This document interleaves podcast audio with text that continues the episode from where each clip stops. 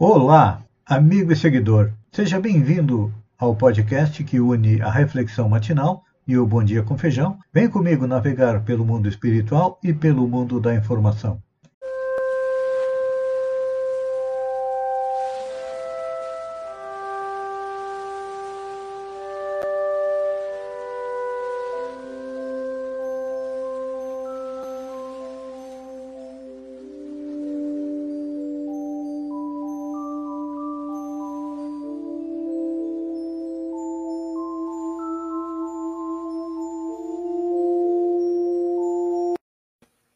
Olá, amigo e seguidor.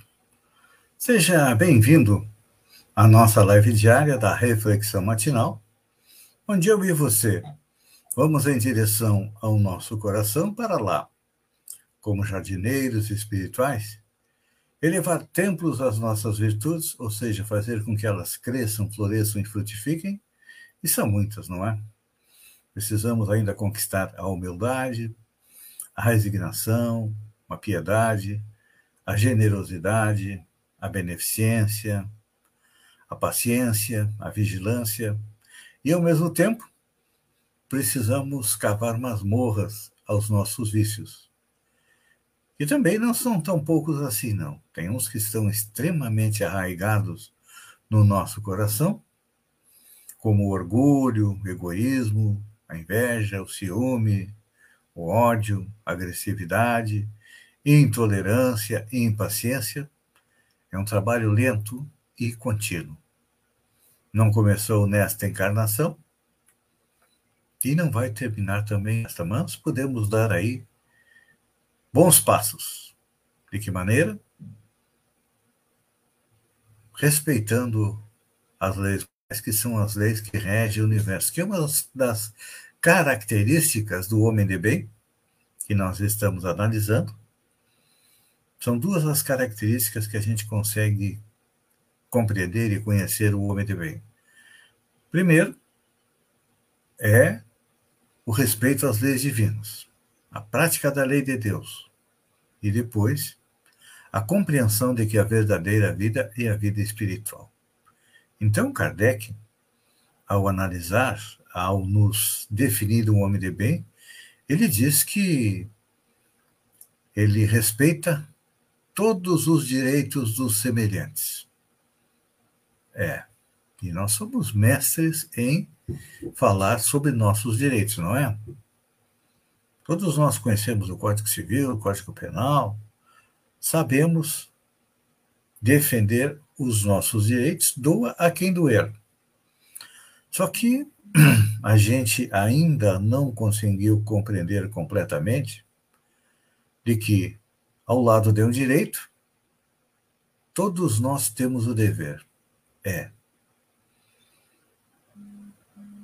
Se nós quisermos evoluir, precisamos continuar é, lutando, batalhando pelos nossos direitos, mas também temos que continuar cumprindo os nossos deveres. Ou você que está junto comigo aí, alguém que só reclama dos direitos e relega os deveres ao esquecimento. Pois é. Um exemplo: Código de Defesa do Consumidor.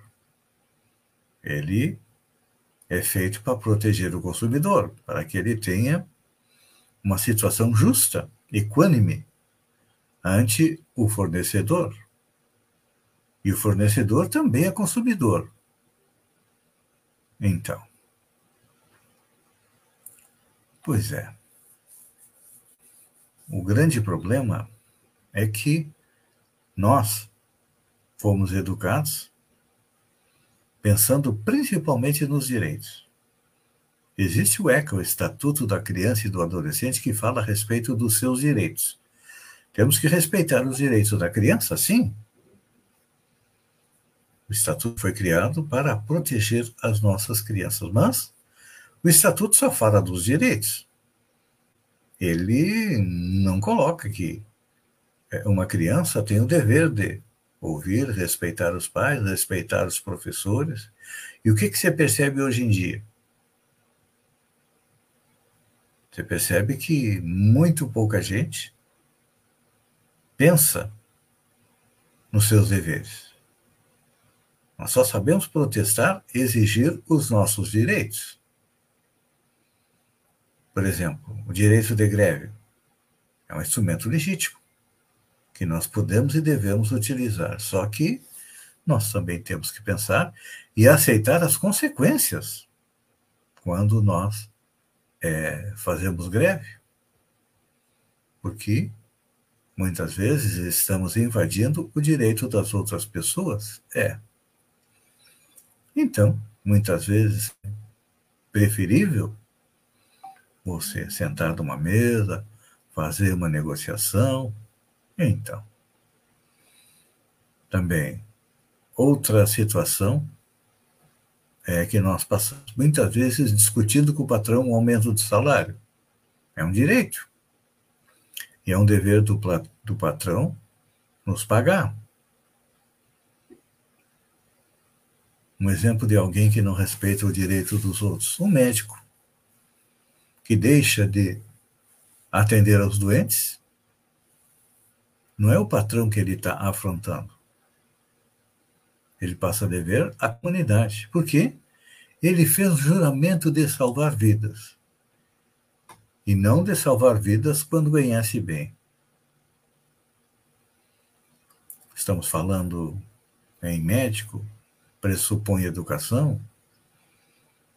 O mesmo acontece com o professor, tal. É, eu ia dizer talvez não, é a profissão mais importante de todas junto com a profissão de pai e de mãe. Que pai e mãe também é uma profissão. Os filhos vêm ao mundo para quê?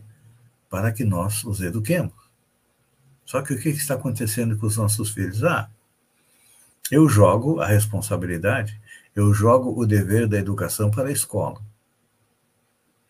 Chega lá, o professor diz: não, não é minha responsabilidade, é responsabilidade dos pais educar os filhos. E nesse jogo de empurra, o que, que acontece?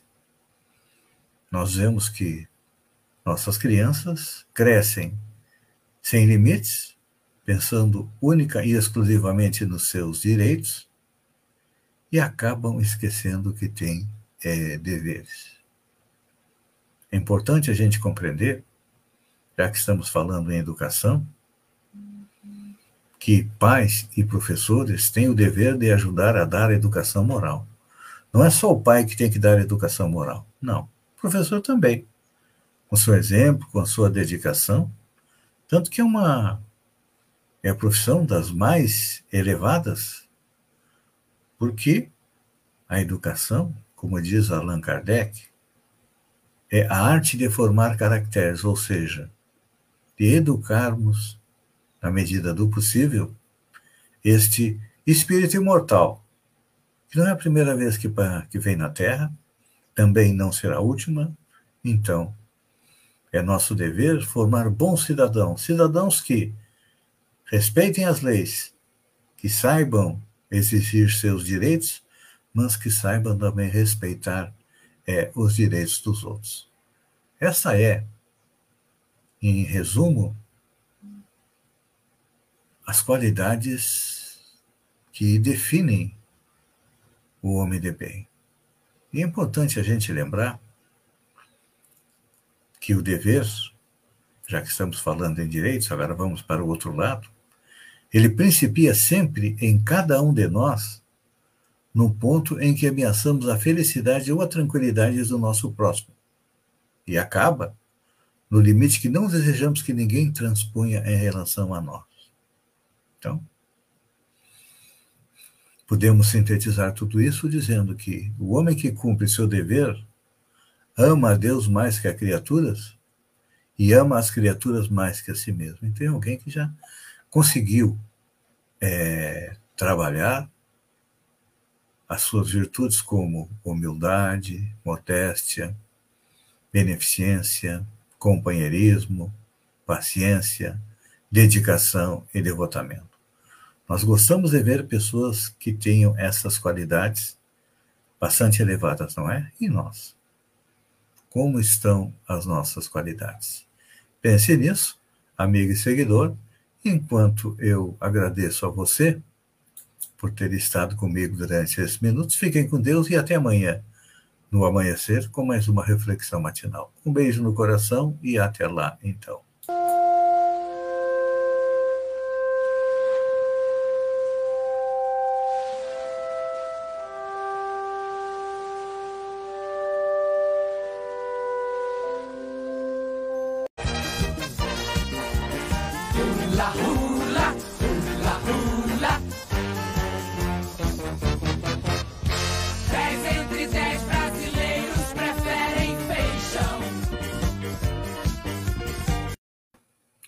Olá, amigo e seguidor. Seja bem-vindo à nossa live do Bom Dia com Feijão, onde eu convido você, vem comigo, vem navegar pelo mundo da informação com as notícias da região, Santa Catarina, do Brasil e também do mundo. Começamos com notícias da nossa região. Jacinto Machado. Jacinto Machado foi o único município da região contemplado com a rodada de distribuição de equipamentos agrícolas e implementos, cedidos nesta quarta-feira, dia 8, pela Secretaria de Estado de Agricultura, de Pesca e Desenvolvimento Rural. A ação contou com investimentos de 7,9 milhões em recursos próprios do Estado e emendas parlamentares.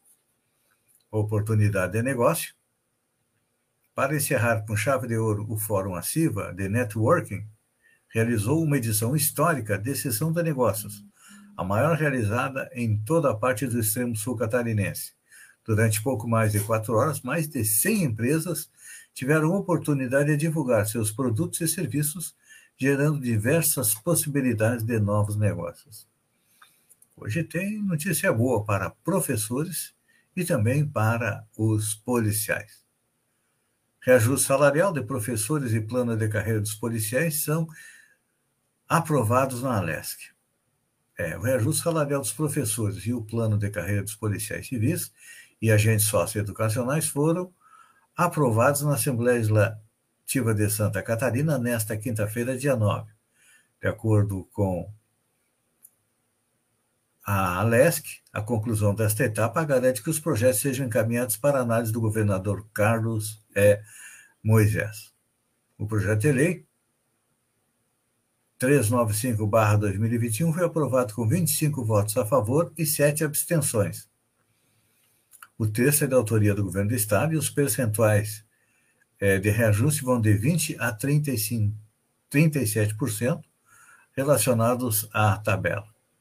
A inflação acumulada entre dezembro de 2018 e dezembro de 2020, medida pelo NPC, foi usada como referência pelo Estado para mandar o projeto para a LESC.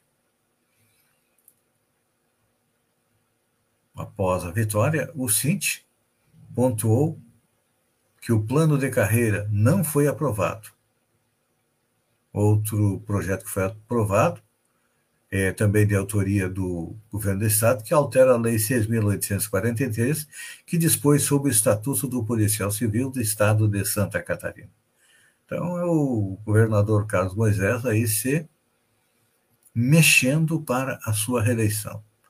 Navegantes cancela a festa da Réveillon, com queima de fogos e Carnaval 2022. A Prefeitura de Navegantes cancelou oficialmente nesta quinta-feira a festa do Réveillon, incluindo a queima de fogos e o Carnaval 2022 na cidade. Uma justificativa para o cancelamento é uma portaria do governo do estado que trouxe novas regras para eventos. Além disso, também há a exigência de que participantes de eventos apresentem comprovante de vacinação ou teste negativo da Covid-19 e permaneçam de máscara. Em Blumenau, uma nova portaria divulgou o cancelamento de um show nacional para a dupla Fernando Sorocaba que aconteceria nos arredores da Vila Germânica. A cidade decidiu manter a queima de fogos. Deputado Ricardo Guide diz que Santa Catarina merecia um olhar mais atento do governo federal. Representante do Sul de Santa Catarina, o deputado Ricardo Guide, reconheceu que a pandemia de Covid eh, prejudicou o andamento da gestão do governo federal mas defende que o Estado merecia maior atenção por parte da União. Ele comentou os votos que tem dado aos projetos do governo, a defesa dos valores para as rodovias como a 285, também uma contrapartida vinda de Brasília ao recurso estadual colocado nas BR. É, gente, eu acho que o governo federal não deveria retirar nenhum dinheiro que estava no orçamento de 2021 e nem do orçamento de 2022 manter semelhante ao de 2021, porque acredito que Santa Catarina seja o único estado que está investindo também nas rodovias federais. Aí, quando o time de Santa Catarina entra em campo, o time do governo federal se afasta. Acho que não deveria ser assim. E até porque o presidente Jair Bolsonaro tem um compromisso bastante grande com Santa Catarina, porque é, foi, se não o primeiro, o segundo estado que mais votou no percentual da população no presidente Jair Bolsonaro. Agora ele vira as costas para Santa Catarina? Não, né? É... é a filosofia do cachorro, né? Come e depois morde a mão que o alimentou. Ações do Nubank estreia com forte alta na Bolsa de Nova York. As ações do Nubank estrearam com forte alta na Bolsa de Valores de Nova York. Os papéis do banco avançaram 14,78, eles foram lançados a 9 dólares e subiram para 10 dólares e 33 centavos. Com a valorização desta quinta, o Nubank atingiu um valor de mercado de 47,63 bilhões. Segundo a Economática, a empresa se tornou a terceira maior companhia listada na bolsa do país, atrás apenas da Petrobras e da Vale. Passou aí todos os bancos que são seus concorrentes. É interessante a filosofia do Nubank, né?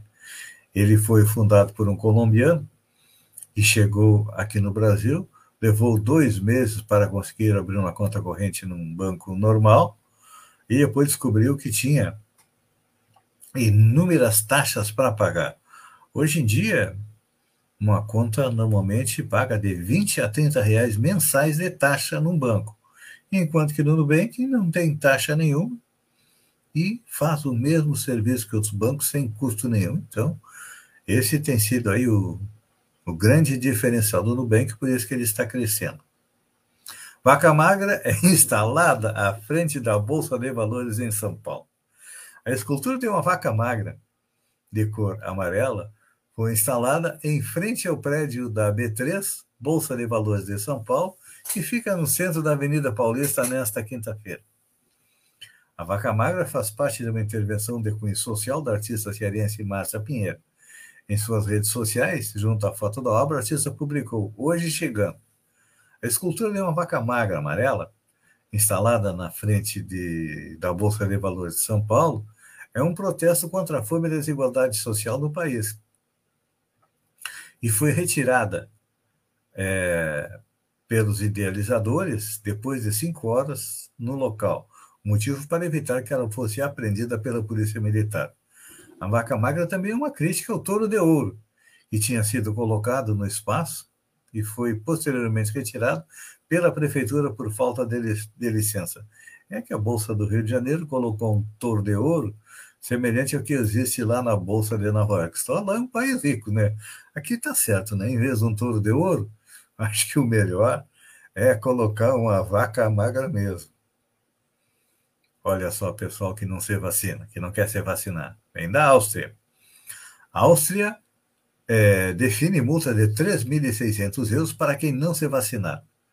O governo austríaco quer tornar a imunização contra a Covid-19 obrigatória para todos acima de 14 anos a partir de fevereiro.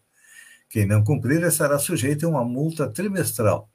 O governo divulgou nesta quinta-feira, dia 9, detalhes do seu plano para tornar a vacinação contra a AIDS obrigatória. A regra valerá para residentes com mais de 14 anos e quem desobedecê-lo vai ficar uma, sujeito a uma multa de 3.600 euros, ou seja, 22.600 reais.